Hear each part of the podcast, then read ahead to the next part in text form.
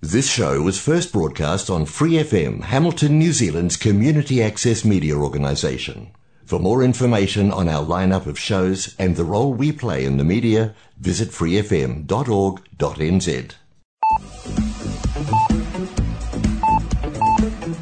Hola amigos, aquí inicia el programa Arritmia presentado por Angie Rodríguez, coach ontológico profesional, transmitido por Free FM 89.0 los sábados a las 7 de la noche desde Hamilton, Nueva Zelanda. Los invitamos a escuchar y a compartir el programa dando clic en el link publicado en la página de Facebook Arritmia NZ y también nos pueden encontrar en Twitter y en YouTube.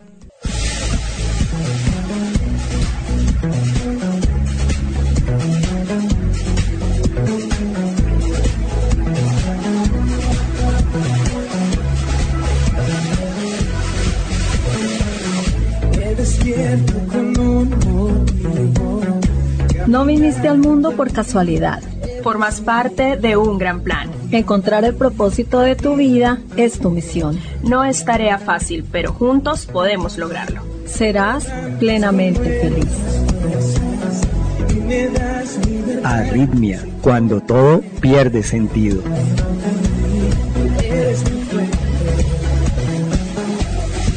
Arritmia transmitiendo desde Free FM 89.0 Real Community Radio, Hamilton, Nueva Zelanda.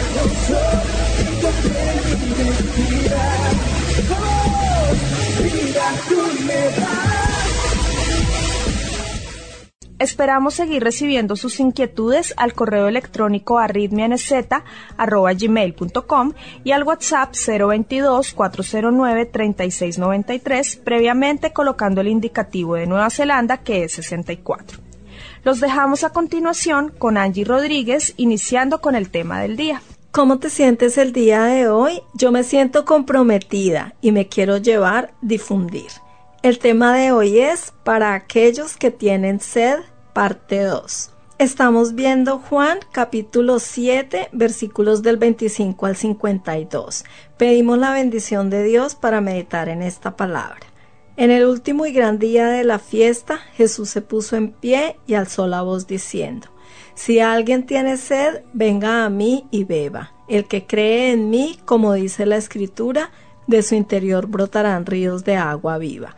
Esto dijo del Espíritu que habían de recibir los que creyeran en Él, pues aún no había venido el Espíritu Santo porque Jesús no había sido aún glorificado. Juan 7:37 al 39. A lo largo de todo este capítulo hemos estado viendo las reacciones de la gente a la revelación que el Señor Jesucristo hizo de sí mismo. Y una y otra vez se ha subrayado la resistencia que experimentaban las personas para aceptar que Él era el enviado del Padre. En los pasajes anteriores tuvimos ocasión de considerar cómo con toda paciencia el Señor había dado respuesta a aquellas dudas que le habían planteado los judíos. Pero ahora había llegado el momento en que debían tomar una decisión en cuanto a Él y por eso ahora no vamos a ver ninguna intervención de Él. Ahora eran ellos los que debían decidir qué iban a hacer con Jesús. Por así decirlo, el mismo Señor se sometía a ser juzgado por sus oyentes, pero como ya les había advertido, debían juzgar con justo juicio. Juan 7:24. Y del mismo modo cuando el Evangelio se predica en este mundo, todo oyente ha de decidir de qué lado se va a poner, porque no hay un espacio intermedio. Ahora bien, identificarse con Jesús implicará necesariamente enfrentar la oposición del mundo. Los judíos con los que Jesús había tratado tendrían que luchar contra su temor a las autoridades religiosas, puesto que cualquiera que creyera en él se constituiría inmediatamente en objetivo de su ira y menosprecio. Juan 7:46 al 49. En el programa anterior consideramos la invitación de Jesús. Si alguno tiene sed, venga a mí y beba. Juan 7:37. Esto sirvió para que la gente que le escuchaba comenzara nuevamente a discutir sobre quién era Jesús. En ninguna época el Señor Jesucristo ha pasado desapercibido. Los hombres siempre han tenido una opinión de él, sea buena o sea mala. Pero para conocer cualquier cosa es imprescindible invertir tiempo y son pocos los que se esfuerzan en averiguar cuál es la verdad acerca de Jesús. La mayoría prefiere repetir los mismos comentarios que han escuchado de otros, pero no están dispuestos a averiguar por sí mismos la verdad. Esta falta de conocimiento lleva a muchos en nuestros días a expresar las más diversas opiniones sobre quién es Jesús. Entre los judíos había dos opiniones que parecían sobresalir. Algunos pensaban en él como el profeta prometido a Moisés, Deuteronomio 18 del 15 al 18, mientras que otros iban más allá y se atrevían a afirmar que era el Cristo. ¿No dice la escritura que del linaje de David y de la aldea de Belén ha de venir el Cristo? Estas opiniones favorables acerca de Jesús rápidamente encontraron oposición entre algunos que con buena base bíblica advirtieron que el Mesías tendría que venir del linaje de David. Segunda de Samuel 7 del 12 al 17 y nacer en la aldea de Belén. Miqueas 5:2. Su argumento era completamente cierto, pero una investigación de los hechos rápidamente habría aclarado que aunque Jesús se había criado en Nazaret, su nacimiento había tenido lugar en Belén y que además era de la casa y familia de David. Lucas 2 del 1 al 7. Y ellos mismos también habían oído acerca de su nacimiento, Juan 8:41, pero prefirieron prestar atención a otros detalles que podían malinterpretar como su nacimiento virginal y así sentirse con la libertad para dejar a un lado el hecho de que realmente había nacido en Belén y provenía de la familia de David. Entre todas aquellas personas estaban también los alguaciles que eran de la guardia del templo al servicio del Sanedrín. Estos habían recibido la orden de buscar la oportunidad de prender a Jesús. Sin embargo, fueron incapaces de cumplir con su misión y eso a pesar de que Jesús hablaba abiertamente en el templo donde ellos ejercían su autoridad. Así que tuvieron que regresar con las manos vacías y dar cuenta de su fracaso ante los principales sacerdotes y fariseos, sabiendo que serían reprendidos por ello. ¿Por qué no fueron capaces de prender a Jesús? La principal razón la encontramos en el hecho que el evangelista ya había adelantado. Aún no había llegado su hora. Juan 7:30. Toda la autoridad y poder de los alguaciles quedaba reducida a nada en tanto que el Padre no lo permitiese. El Señor Jesús explicó este mismo principio a Pilato. Juan 19, del 10 al 11, dice, Entonces le dijo Pilato, ¿A mí no me hablas? ¿No sabes que tengo autoridad para crucificarte y que tengo autoridad para soltarte? Jesús le respondió, Ninguna autoridad tendrías contra mí si no te fuese dada de arriba. Por tanto, el que a ti me ha entregado, mayor pecado tiene. Por eso, cuando llegó su hora, en Juan 17.1, estos mismos alguaciles que antes no habían podido hacer nada contra él, fueron los que en el huerto de Getsemaní se encargaron de arrestarlo y llevarlo ante el sumo sacerdote. Juan 18 del 12 al 13. La otra razón por la que no le habían arrestado era porque ellos también habían quedado fascinados por la enseñanza de Jesús.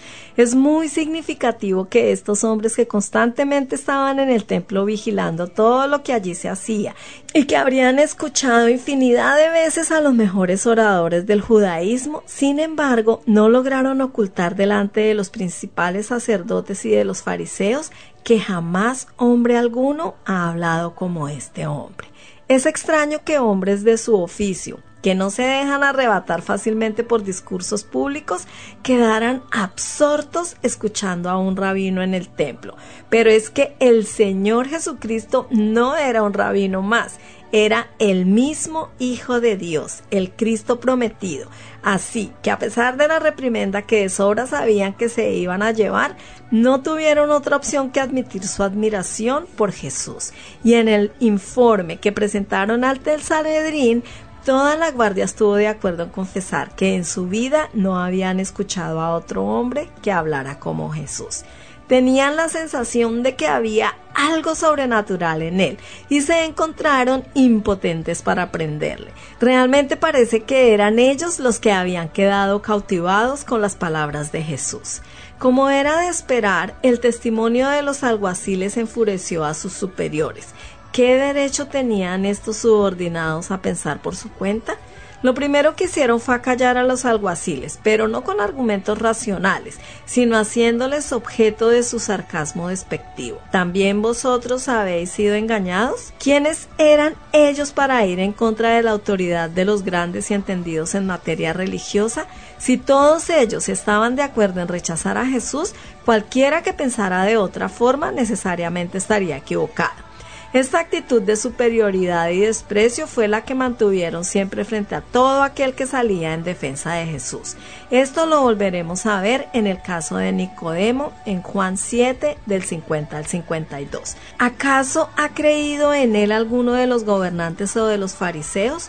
Los fariseos estaban furiosos, no podían soportar que unos alguaciles que ellos consideraban incultos les llevaran la contraria. No podían ocultar su desprecio hacia Jesús, pero tampoco tenían razón alguna para mantener una actitud así frente a él. Por lo tanto, lo único que pudieron alegar fue el débil argumento de que ninguna persona importante había creído en él. Desde su perspectiva, los seguidores de Jesús eran gente sin importancia, ignorantes e impíos. Con mucha frecuencia se repite el caso de creyentes sencillos y fieles que poseen un conocimiento rudimentario de las escrituras, pero llegan a una comprensión íntima y experimental del Señor y de la misma palabra de Dios, que supera con mucho a los amplios conocimientos bíblicos de exégetas y teólogos de fama mundial. Y esto era lo que los fariseos estaban enfrentando en este momento. Estaban enojados porque los alguaciles habían fracasado en su intento de prender a Jesús y contemplaban encolerizados cómo conseguía el apoyo popular allí mismo, en el templo que ellos dirigían. Así que explotaron y dieron rienda suelta a su escenario en aquella gente que no conocía la ley. Mas esta gente que no sabe la ley, maldita es. La implicación de sus palabras era que si aquellas personas conocieran la ley, no serían engañados por Jesús. Pero la realidad era justo lo contrario. El Señor les había exhortado a hacerlo. Juan 5:39 dice, Escudriñad las escrituras, porque a vosotros os parece que en ellas tenéis la vida eterna, y ellas son las que dan testimonio de mí. Claramente los fariseos intentaban explicar la popularidad de Jesús con base en la ignorancia del pueblo respecto a la ley. Sin embargo, usaban su argumento de una forma incorrecta. Es cierto que la ignorancia de la palabra nunca puede conducir a un verdadero conocimiento de Dios, ni tampoco a una adoración agradable. Juan 4:22. Con mucha facilidad quienes la desconocen son llevados por doquiera de todo viento de doctrina, por estratagema de hombres que para engañar emplean con astucia las artimañas del error. Efesios 4:14. Es más, los fariseos tenían razón al afirmar que el pueblo que no oye la voz de Dios está bajo su maldición. Deuteronomio 28:15. Y en este sentido debemos tomar en serio estas palabras y esforzarnos cada día más en conocer la palabra de Dios y en obedecerla. Pero un verdadero conocimiento de Dios nunca llevará a nadie a despreciar a los que no lo tienen. Pero el Señor no solo tenía seguidores entre las clases más humildes, sino que allí mismo, entre las autoridades del templo, Nicodemo, uno de los miembros del Sanedrín, también era un discípulo de Jesús. Dios siempre tiene un remanente de hijos suyos en los lugares más insospechados. Primera de Reyes 19-18. Nicodemo era uno de esos hombres que sí que se había acercado a Jesús para investigar la verdad Juan 3 del 1 al 15. Y en aquella entrevista nocturna que había mantenido con el Señor, vio confirmadas ampliamente las expectativas con las que había llegado. Rabí, sabemos que has venido de Dios como maestro, porque nadie puede hacer estas señales que tú haces, si no está Dios con él. Juan 3, 2. A partir de ese momento es probable que se convirtiera en uno de los discípulos secretos de Jesús. Juan 19 del 38 al 39. Sin embargo, su conciencia no le permitió permanecer en silencio cuando escuchó a sus compañeros del Sanedrín menospreciar a Jesús. No se atrevía a hablar abiertamente a su favor, así que adoptó la aptitud de un rabino, pronunciando una sentencia totalmente correcta que ponía en tela de juicio la actitud del Sanedrín. ¿Juzga acaso nuestra ley a un hombre si primero no le oye y conoce lo que está haciendo? Lo que vino a decir es que ellos conocían la ley pero no la cumplían. Deuteronomio 1.16. Se desautorizaban a sí mismos cuando juzgaban a un hombre sin una audiencia limpia y sin un cuidadoso examen de sus obras. Son peores que aquellos a los que menospreciaban por desconocer la ley, porque ellos la conocían pero no la cumplían. A partir de ese momento Nicodemo se convirtió en el centro de las críticas, pero a él no le podían acusar de ser un ignorante de la ley, porque era reconocido como un principal entre los judíos, Juan 3.1, y maestro de Israel, Juan 3.10. Con su crítica del procedimiento que el Sanedrín estaba ejerciendo contra Jesús, desmontó todos los argumentos con los que ellos habían menospreciado al Señor. ¿Cómo le responderían? Sorprendidos por el desafío de Nicodemo, reaccionaron apelando nuevamente a un argumento que no encontraba ninguna justificación bíblica.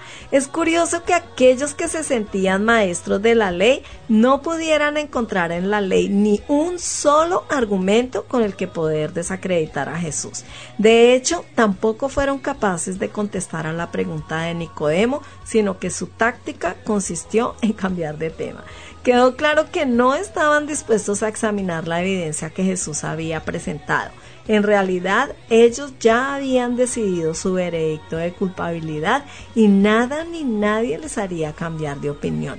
Así que la exhortación de Nicodemo a examinar a Jesús quedó inmediatamente desestimada. Su nuevo argumento se basaba en el hecho de que Jesús provenía de Galilea y como ellos despreciaban también aquella región, concluyeron que de allí no podría nunca salir un profeta.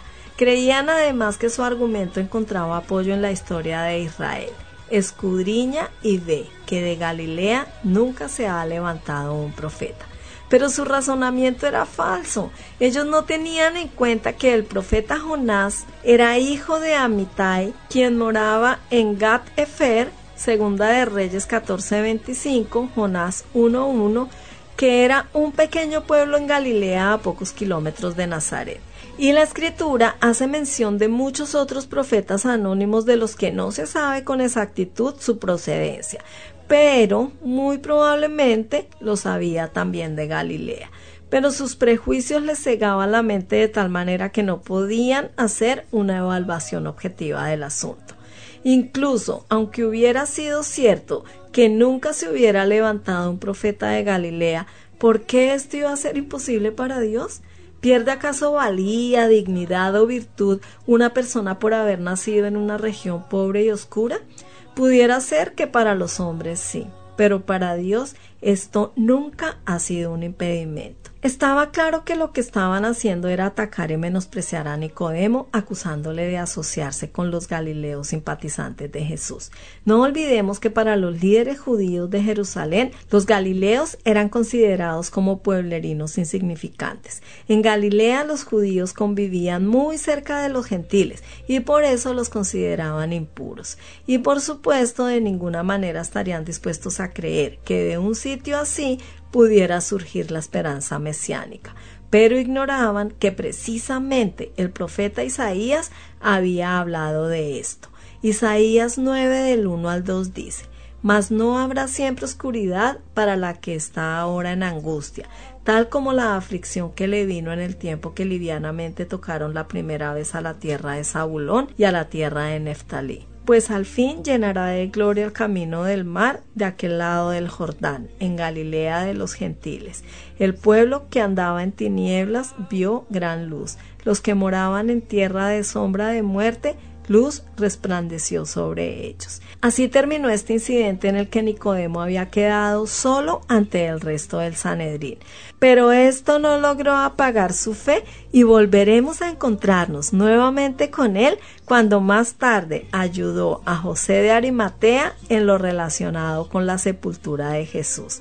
Allí veremos a un Nicodemo mucho más valiente y totalmente comprometido con el Señor. Juan 13 del 39 al 42.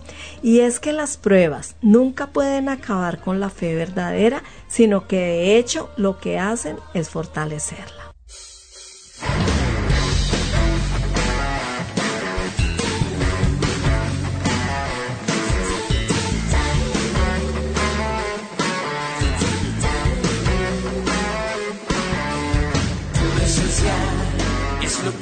necesitamos. Es nuestra pasión. Con toda nuestra vida te amamos. ¿Cómo no hacerlo con todo lo que hiciste tú? Viniste a servir y dar tu vida en rescate por muchos. Sobre ti recayó el castigo, precio de nuestra paz.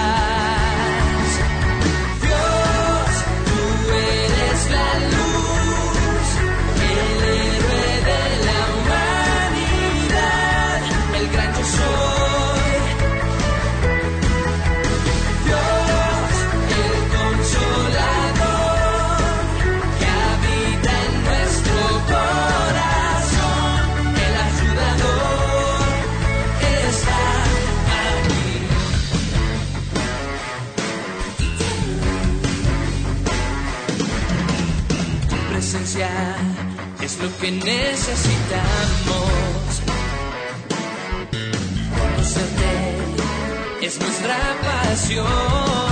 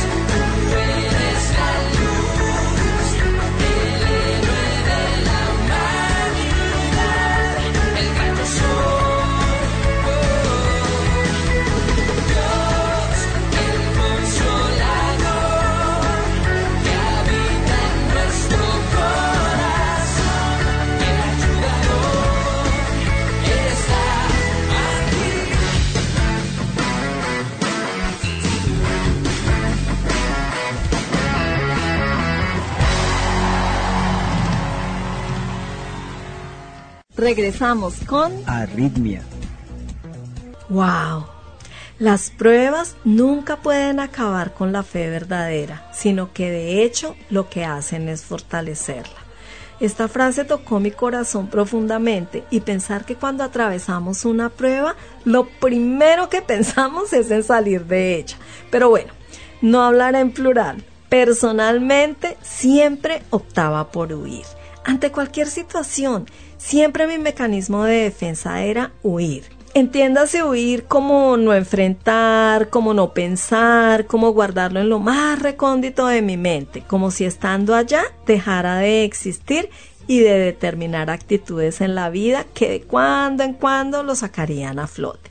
Dura cosa esta de aprender a caminar con Dios, abrirle la puerta del corazón de par en par y permitir que entre a limpiar, botar lo que no sirve, sanar, reemplazar y transformar un corazón de piedra en un corazón de carne. Pero de verdad vale la pena.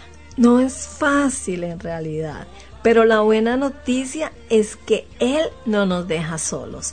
Él está formando parte activa de nuestro cambio vital y sí, no es chévere, no es agradable ir bajo la tormenta, pero atravesarla de su mano nos garantiza que no pereceremos en el intento. Y sí, por duro que parezca, Dios me ha enseñado a no pedir que me saque de la prueba, sino que me enseñe el propósito de la misma, el para qué, porque para todo Dios tiene un propósito y saldremos de ella más fuertes, porque la prueba produce paciencia y vaya que sí la necesito para poder luego ser usada para sus planes. No hay tierra prometida sin desierto y mientras lo atravesamos no debemos olvidar que Jesús prometió que estaría con nosotros hasta el fin del mundo. Esto es Arritmia Queridos amigos, les recuerdo que estamos compartiendo el Evangelio del apóstol Juan basados en la escuela bíblica y el ministerio del pastor Rey Stedman. Y a continuación los dejo con su minuto en la Biblia del ministerio Momento Decisivo del pastor David Jeremiah. Oremos juntos. Señor, te doy gracias por satisfacer mi sed. Ayúdame hoy a aprovechar tu sabiduría, tu fortaleza y tu presencia en mí. Apliquemos a nuestra vida cuando nos sentimos abrumados por un deseo que no podemos satisfacer, estamos aprendiendo a venir con nuestra profunda sed a Jesús que nos ofrece su vida como la fuente de agua viva. Dicen que la diferencia entre reputación y carácter es que reputación es lo que otros piensan que es cierto de uno, mientras que carácter es lo que uno sabe que es verdad. Alguien ha escrito que un hombre preferiría que se digan 100 mentiras sobre él y no una verdad que quisiera que no se sepa. El carácter lo es todo. Nuestro propósito en la vida es cultivar un carácter honorable, que en última instancia sea nuestra reputación. Un buen lugar para empezar es la oración de David. Escudriñame, oh Dios, y conoce mi corazón, y muéstrame si hay algo que necesite cambiar. Le habla David Jeremiah animándole a que tome el camino a una vida nueva. Descubra el carácter de Dios en Su Minuto en la Biblia. Su Minuto en la Biblia con el doctor David Jeremiah, llevando la palabra de Dios a su hogar. Visite momentodecisivo.org y empiece su jornada hoy.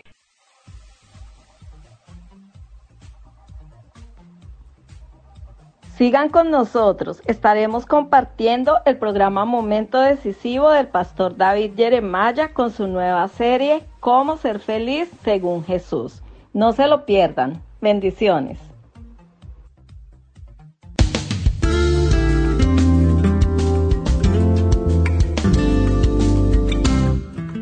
Hágase la siguiente pregunta.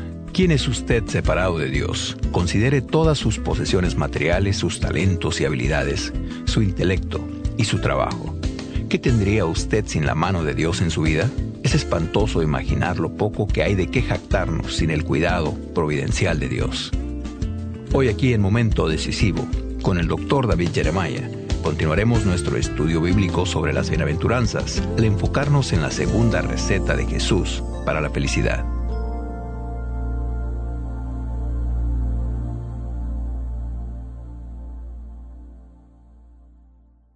Y ahora, presentamos a nuestro pastor y maestro de momento decisivo, el doctor David Jeremiah, en la voz y adaptación de Miguel del Castillo, para hablar sobre cómo el camino de la humildad nos lleva a la felicidad. Muchas gracias y bienvenidos a Momento Decisivo. Hoy concluiremos la lección que comenzamos ayer titulada Felices son los humildes. Veremos lo que realmente significa ser pobre en espíritu, porque Jesús dijo que bienaventurados son, dichosos, son los pobres en espíritu. Ayer comenzamos a aprender sobre algunos de los principios sobre la humildad y cómo se nos presentan envueltos en un paquete llamado felicidad. Jesús nos muestra claramente que aquí es donde comienza. No comenzamos estando llenos de nosotros mismos, sino vaciándonos para que el Señor nos llene. Seguiremos con esta discusión hoy y esperamos que usted pueda seguir con nosotros para este estudio en el capítulo 5 de Mateo. Abramos ahora nuestras Biblias y nuestros corazones para dar comienzo a esta lección.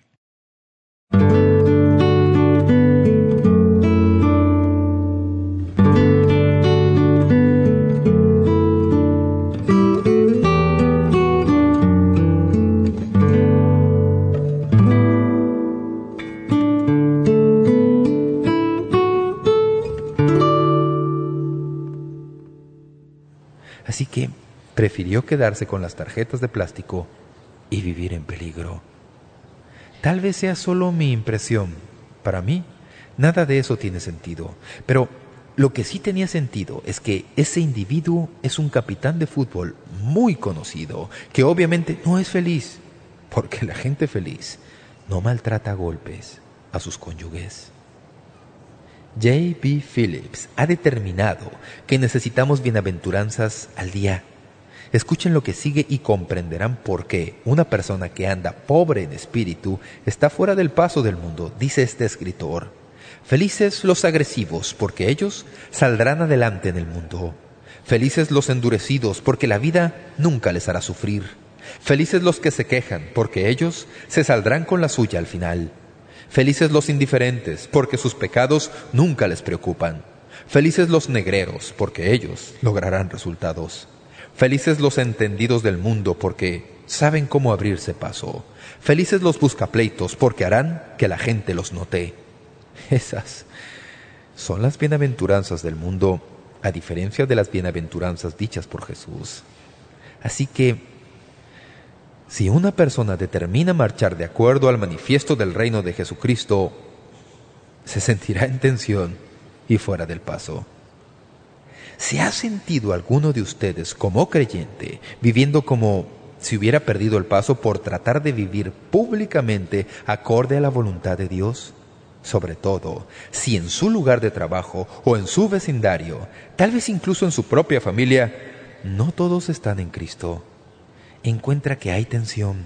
Todos los días siente esa tensión porque están dando de acuerdo a las palabras de Jesucristo, pero todo el mundo es como un tira y afloja contra todo lo que usted hace. Anímese. Esa es una de las señales de que está creciendo en esta característica. Bienaventurados los pobres en espíritu. En segundo lugar, los pobres en espíritu se darán cuenta de que aparte de Dios, están vacíos. El pobre en espíritu es el hombre que no se jacta de sus talentos o logros porque sabe que no tiene nada que no haya recibido. Si tiene talentos es porque se le ha dado mucho. Es humilde respecto a su propio carácter porque lo ve a la luz que viene de Jesús. Sabe que no tiene nada de qué sentirse arrogante. Sabe que en su propia alma están todas las posibilidades y probabilidades del pecado que puso a Jesús en la cruz. El pobre en espíritu es la antítesis del orgulloso, del petulante espiritualmente satisfecho de sí mismo, complaciente. Godspeed lo traduce de esta manera. Bienaventurados los que sienten su necesidad espiritual. Pienso que una de las cosas que más impresión ha hecho en mi vida en estos últimos meses, más que nunca antes, es el darme cuenta de cuán vacíos somos si Dios no está ahí. Si Dios no irrumpe de una manera prodigiosa a nuestro favor, qué pobres somos. Creo que es algo que comprendemos conforme avanzamos en años, tanto en el Señor como en edad. La vida tiene su manera de hacer que nos demos cuenta de que no importa lo que nos digan los promotores de la filosofía de autoayuda, nosotros no tenemos el control de nuestro destino. En cualquier instante podemos llegar al final de nuestros días y todos los sueños quedarán hechos añicos si están edificados sobre este mundo material. Un sentido de nuestra propia pobreza. ¿Recuerdan a Sansón? El poderoso Sansón a quien arruinó un corte de pelo. ¿Lo recuerdan? Bien. Aquí tenemos a Sansón de pie en el valle del Sorek, rodeado de los jefes de los filisteos. Jueces 16:20 dice, pero él no sabía que Jehová ya se había apartado de él. Ese maravilloso ejemplar de hombre, que había llegado a donde ningún otro había llegado antes, pensaba que podía hacer lo que había hecho antes y de súbito, en un instante, se vio frente a las fuerzas de la vida sobre las cuales anteriormente y en forma normal había ejercido control, pero ahora su poder se había ido y no lo sabía. Qué triste es un hombre sin poder. Pero es mucho más triste el hombre que no tiene poder y no lo sabe.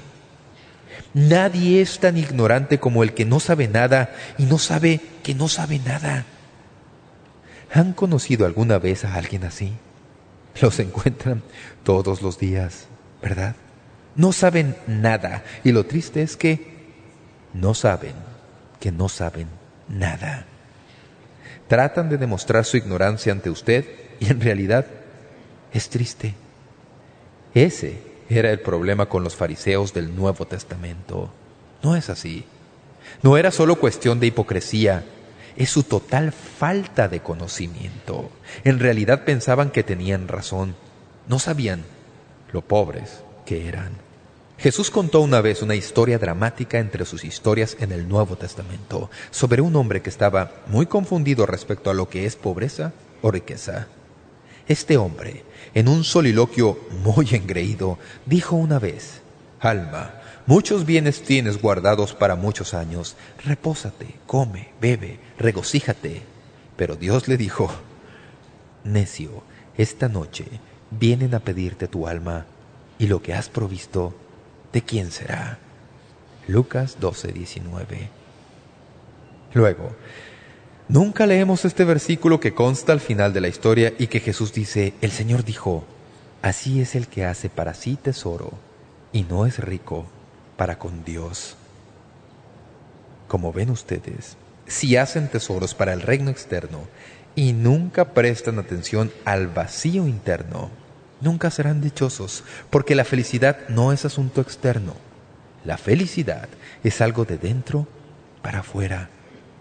Tal vez por eso fue que Jesús hizo los comentarios que con tanta frecuencia leemos en el Nuevo Testamento respecto a cuán difícil es para un rico entrar en el reino de los cielos, no porque sea una persona peor o mejor, sino porque es difícil para él librarse de las cosas en las cuales ha aprendido a depender y así poder llegar al vacío medular de su propia alma.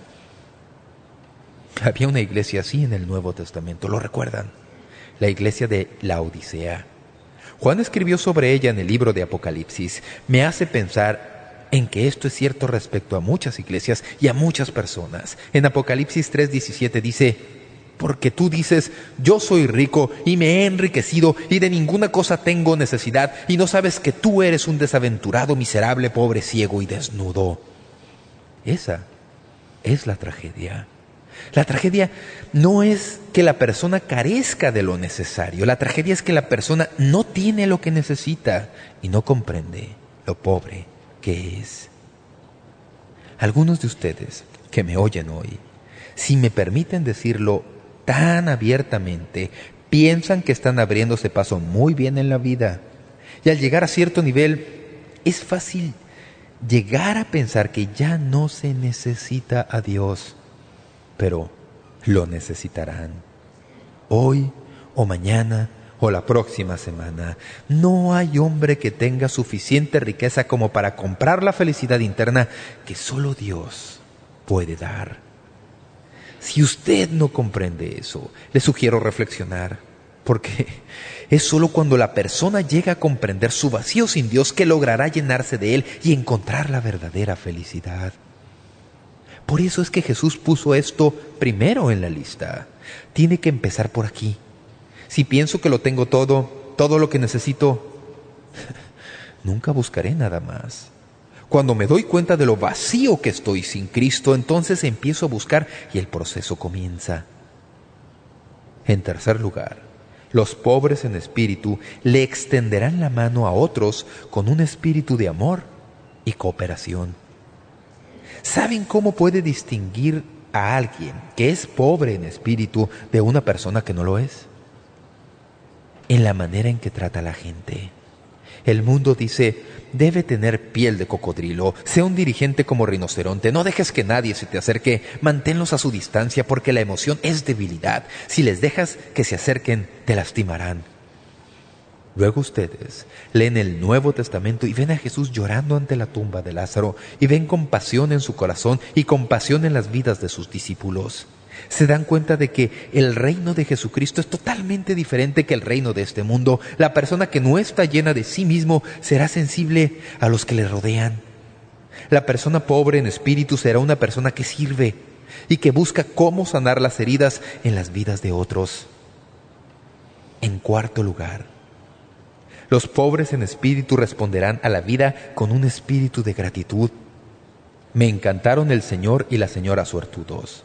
Son mis personajes favoritos en un drama que produjo un colega y que lo presentó en nuestra iglesia. Se trata de personas que exteriormente, en realidad, se podría decir que no tienen nada de qué estar agradecidos, pero que tienen los dones de Dios que la mayoría de nosotros simplemente pasamos por alto hallan a Dios en los lugares sencillos y tienen un espíritu de gratitud.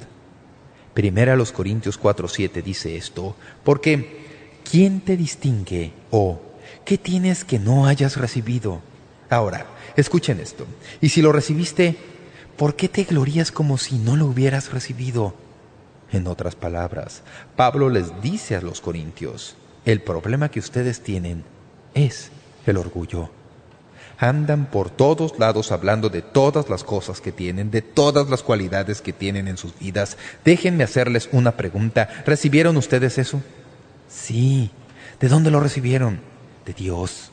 Entonces, ¿por qué andan como si no fuera algo que han recibido, como si fuera virtud propia y de su propia cosecha?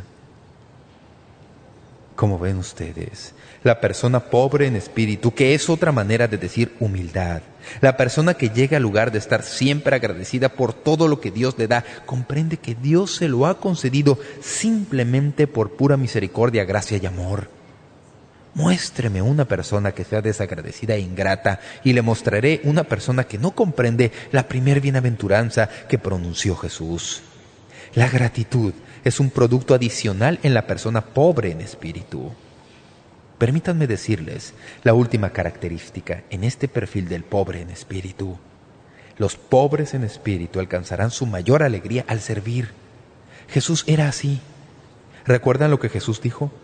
Todo mundo quería hacerle rey, pero Jesús insistía en decirles, escuchen, yo no vine para ser servido, sino para servir y para dar mi vida en rescate por muchos. La persona que sigue el manifiesto del reino hallará su mayor alegría al servir a otros. He observado eso, y eso explica muchas cosas que de otra manera no tienen explicación en la vida. Ya mencioné anteriormente a Philip Yancey. Él escribió un libro titulado el Jesús que nunca conocí. En ese libro dedica un capítulo a las bienaventuranzas. Allí hace la siguiente observación. Aquí tenemos algo que se halla en el corazón de todo lo que sabemos es verdad. La gente que elogiamos, nos esforzamos por emular y aparece en las portadas de las revistas no son necesariamente las personas satisfechas, felices y equilibradas que pudiéramos imaginarnos. Mi carrera como periodista me ha dado la oportunidad de entrevistarles a estrellas y astros, incluyendo a grandes deportistas, actores y actrices, músicos, escritores de éxitos de librerías, políticos y personajes famosos de televisión. Son los que dominan los medios de comunicación masiva, los adulamos, devoramos con avidez hasta la última minucia de sus vidas, la ropa que visten, lo que comen, las rutinas de ejercicios aeróbicos que siguen, la gente con quienes tienen amoríos, la pasta dental que usan. Sin embargo, debo decirles que, en mi limitada experiencia, he hallado que la mayoría de nuestros ídolos son el grupo de personas de vidas más desdichadas que jamás he conocido. La mayoría de sus matrimonios están en serios problemas o se han destrozado. Casi todos dependen incurablemente de la psicoterapia. En una gigantesca ironía, estos héroes que parecen ser más grandes que la vida, parecen estar atormentados por la duda de sí mismos. También He pasado tiempo con personas a quienes llamo siervos. médicos y enfermeras que trabajan entre los leprosos más desposeídos en la India rural, un graduado de la Universidad de Princeton que dirige un hotel para indigentes en Chicago, trabajadores de salud que han dejado empleos bien pagados para servir en un pueblo pantanoso en Mississippi, trabajadores de auxilio en Somalia, Sudán, Etiopía, Bangladesh y otros depósitos de sufrimiento humano. Los doctores en filosofía que conocí en Arizona, que ahora se hallan esparcidos en las selvas de América del Sur, traduciendo la Biblia a idiomas oscuros. Estaba preparado para honrar y admirar a estos siervos, para elevarlos a un pedestal como ejemplos inspiradores. No estaba preparado para envidiarlos. Sin embargo, al reflejar ahora en los dos grupos, lado a lado, estrellas y siervos, los siervos claramente emergen como los favorecidos, los agraciados. Sin cuestionamiento alguno, preferiría pasar tiempo con los siervos que entre los astros. Esos siervos poseen las cualidades de profundidad y riqueza e incluso alegría que no he encontrado en ningún otro lugar. Los siervos trabajan por salarios bajos, largas horas y ningún aplauso, aparentemente desperdiciando sus talentos y habilidades entre los pobres y analfabetos. De alguna manera, sin embargo, en el proceso de perder sus vidas, las hallan. Los pobres en espíritu en realidad son bienaventurados, ahora lo creo, de ellos es el reino de los cielos y ellos son los que heredarán la tierra. Al oír esto hoy, nos damos cuenta en el corazón de que Philip Yancey da en el pleno blanco con la verdad. La gente que normalmente esperamos que sea feliz debido a que tienen todas las señales externas de felicidad, a menudo es la más desdichada. Luego uno se topa con alguna persona y se piensa, pobre tipo. Sin embargo, se percibe en él o ella la clase de gozo y alegría que se desearía tener. Jesús dijo, bienaventurados los pobres en espíritu, porque de ellos es el reino de los cielos. ¿Qué quiso decir con esto? ¿Sencillamente que irían al cielo al morir? No, mucho más que eso. En el Padre Nuestro, como recordarán ustedes, encontramos la frase, santificado sea tu nombre, venga tu reino, hágase tu voluntad como en el cielo, así también en la tierra. ¿Qué es lo que Jesús clamaba al elevar esta oración. Pienso que estaba ilustrando con este segundo renglón lo que quiso decir con el primero. ¿Qué quiere decir venga tu reino? Quiere decir hágase tu voluntad como en el cielo, así también en la tierra. La persona que ha aprendido a ser pobre en espíritu de pronto descubre que el reino de Dios está en esta tierra, que el reino que viene es la voluntad de Dios hecha en la tierra tal cual se hace en el cielo. Cuando la persona se somete al control del Espíritu de Dios y empieza a vivir su vida todos los días como una aventura santa, escuchando el manifiesto del reino y escuchando de corazón al Rey, esa persona experimentará una clase de alegría de corazón que jamás se encontrará en ningún otro lado. Ustedes pueden prestarme atención y creerme y creer en la palabra de Dios, o pueden pasar el resto de sus vidas persiguiendo un sueño elusivo. La felicidad está en el hombre interior. Bienaventurados los pobres en espíritu. Oswald Chambers escribió lo siguiente, La enseñanza del Sermón del Monte produce desesperanza en el hombre natural, exactamente lo que Jesús quiso que hiciera.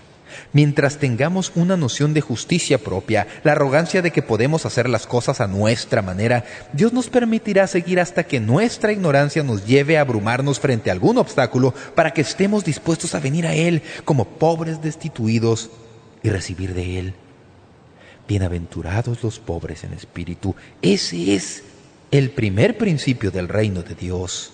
El cimiento de roca en el reino de Jesucristo es la pobreza, no las posesiones, sino un sentido de absoluta destitución. No puedo ni siquiera empezar solo.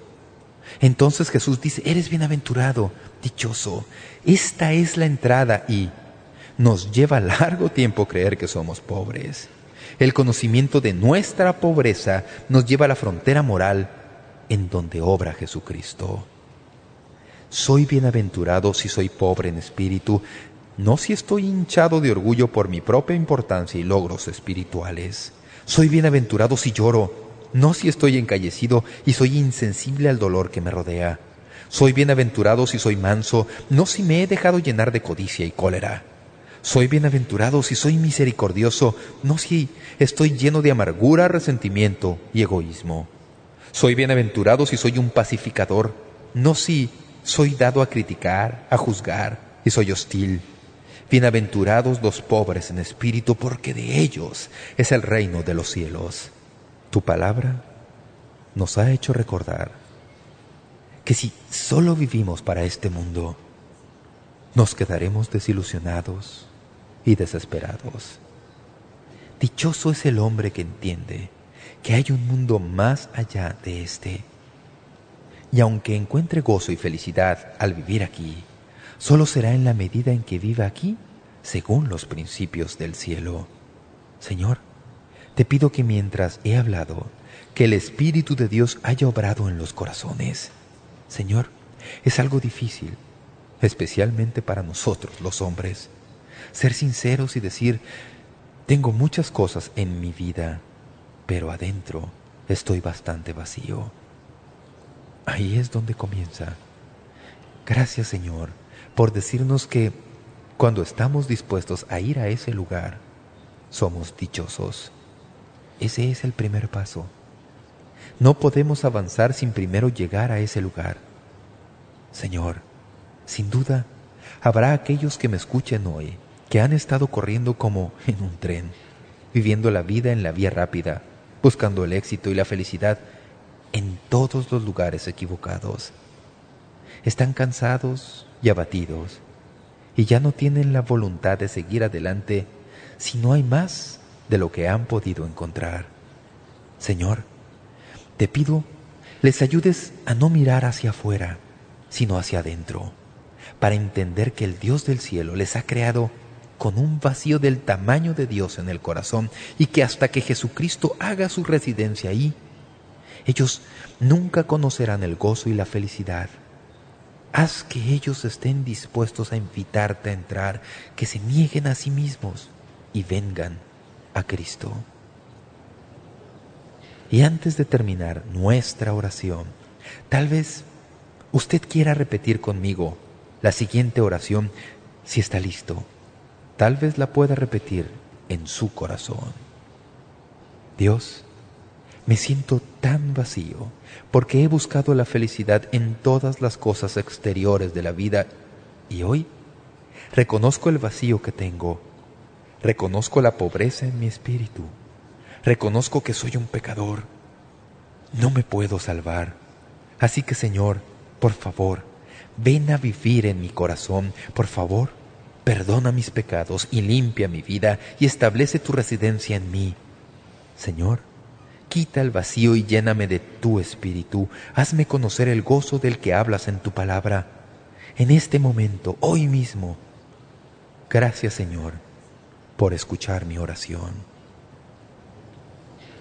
Padre, sé que cualquiera que haya hecho esta oración por fe y de todo corazón, que le has escuchado, no importa quién sea o lo que haya hecho, tú has escuchado su oración.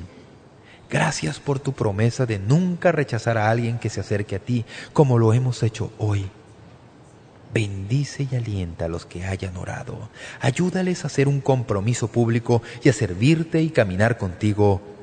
En el nombre de nuestro Salvador, te lo pido. Amén.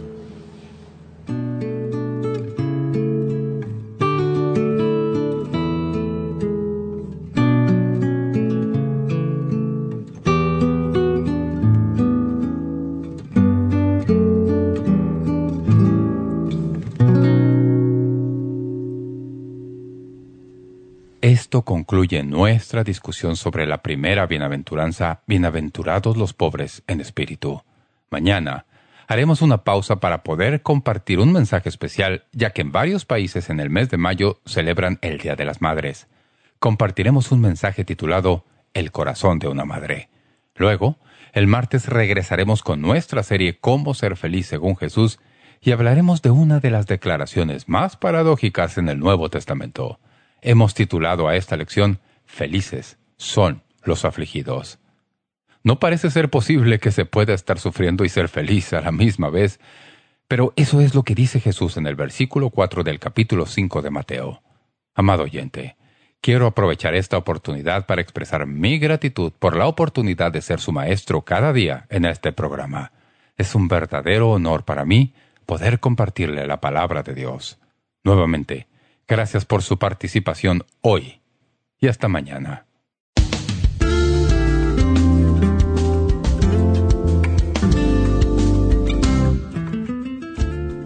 Gracias por sintonizar Momento Decisivo. Esperamos que usted pueda tomar un momento para escribirnos una carta en respaldo del Ministerio. Le agradecemos su correspondencia. Y cuando nos escriba o nos envíe un correo electrónico, sírvase a anotar claramente su nombre y dirección completa y el nombre de la emisora en que escucha este programa. El mensaje que usted escuchó hoy es una porción del mensaje completo disponible en disco compacto titulado Si desea solicitar una copia de este mensaje, puede hacerlo visitando nuestro sitio web www.momentodecisivo.org o escríbanos a la dirección que le damos enseguida. Este mensaje corresponde a la serie completa de enseñanzas titulada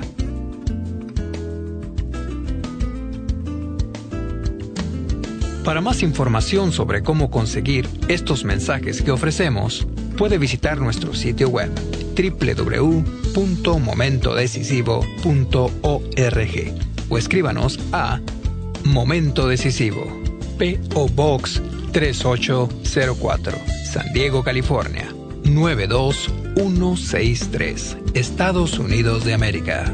Sintonícenos nuevamente mañana para estudiar juntos la palabra de Dios aquí en Momento Decisivo con el doctor David Jeremiah. También puede escuchar Momento Decisivo cuando guste en nuestra página web, ubicada en momentodecisivo.org.